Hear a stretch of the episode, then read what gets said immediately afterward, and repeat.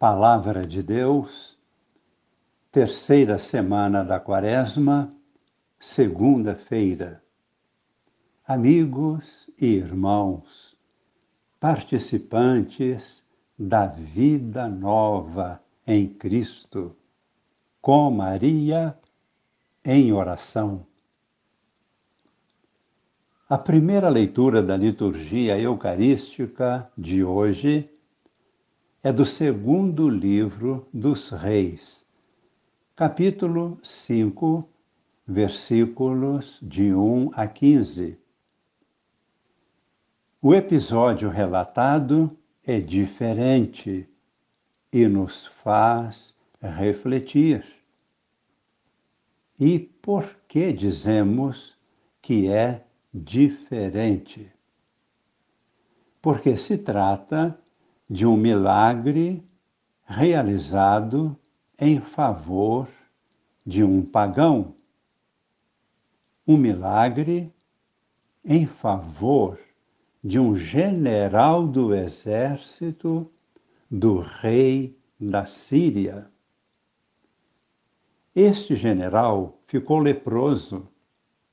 Não havia cura para esta doença, mas uma das escravas a serviço da mulher deste general era uma jovem israelita que tinha sido levada como escrava por um grupo de arameus.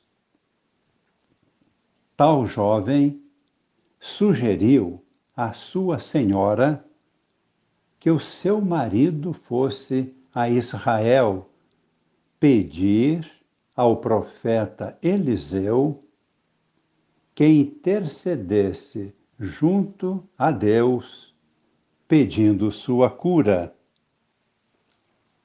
Resumindo a história, podemos imaginar como deve ter sido difícil para um general do exército do rei da Síria ir ao pequeno país de Israel pedir ajuda a um pobre profeta. Mas ele foi. Entre tantas dificuldades, ainda aconteceu o mais difícil o profeta Eliseu lhe disse para entrar sete vezes nas águas do Rio Jordão e que ele ficaria curado. Isso foi demais. Ele não quis aceitar. Queria voltar para a sua terra. Mas os seus servos o convenceram a obedecer. Assim ele fez. E depois de entrar sete vezes nas águas do Rio Jordão, ele ficou totalmente curado. Sua carne ficou semelhante à carne de uma criança então ele proclamou diante de todos: Agora estou convencido de que não há outro Deus em toda a terra a não ser o Deus de Israel. Vamos tirar uma importante importante lição deste grande milagre. Nosso Deus, o Deus de Israel, é um Deus para todos os povos, também para os pagãos. Deus acolhe a todos aqueles que demonstram fé, que tenham um coração aberto. E o contrário também é verdade. Quando no meio do povo de Israel, o povo de Deus, quando não havia pessoas de fé, nem mesmo os profetas Elias e Eliseu podiam obter milagres de Deus. Isto vale até nossos dias. Por isso, Jesus sempre dizia, após os milagres: Meu filho, minha filha, tua fé te salvou. Vai em paz.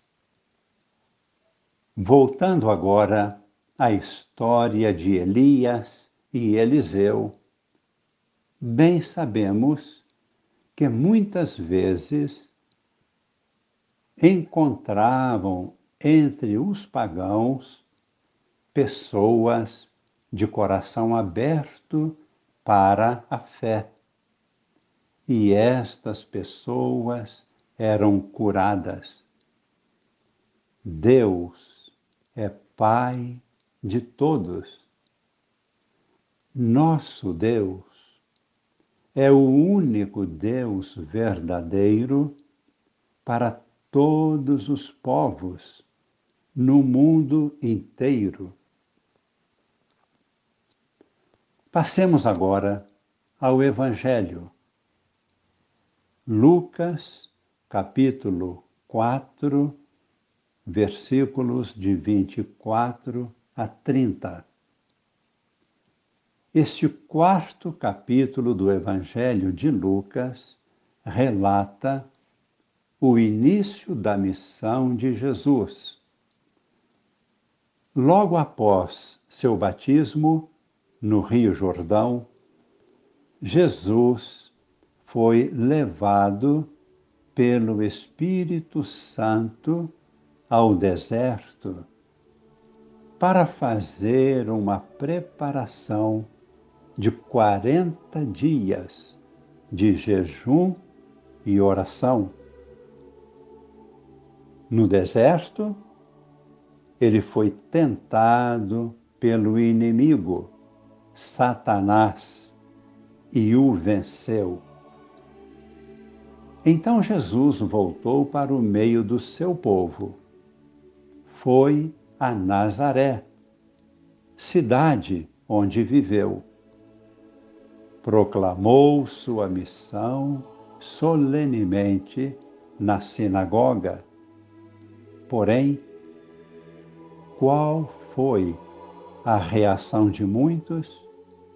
Diziam: Este aí nós já conhecemos, é o filho do carpinteiro. Já ouvimos muitas coisas a seu respeito queremos ver agora. Então, que faça milagres aqui na sua terra. Vamos. Jesus respondeu: Em verdade vos digo, nenhum profeta é bem recebido em sua própria terra em sua pátria. E Jesus lembrou-lhes a história de Elias e Eliseu. Eles eram rejeitados pelos seus, mas encontravam um coração aberto para a fé entre os pagãos, inclusive aquele general leproso, o sírio Naamã. Rezemos, fechando nossos olhos. Pedimos ao Senhor toque o nosso coração, dando-nos um coração novo. um coração aberto à sua bênção, ao seu poder.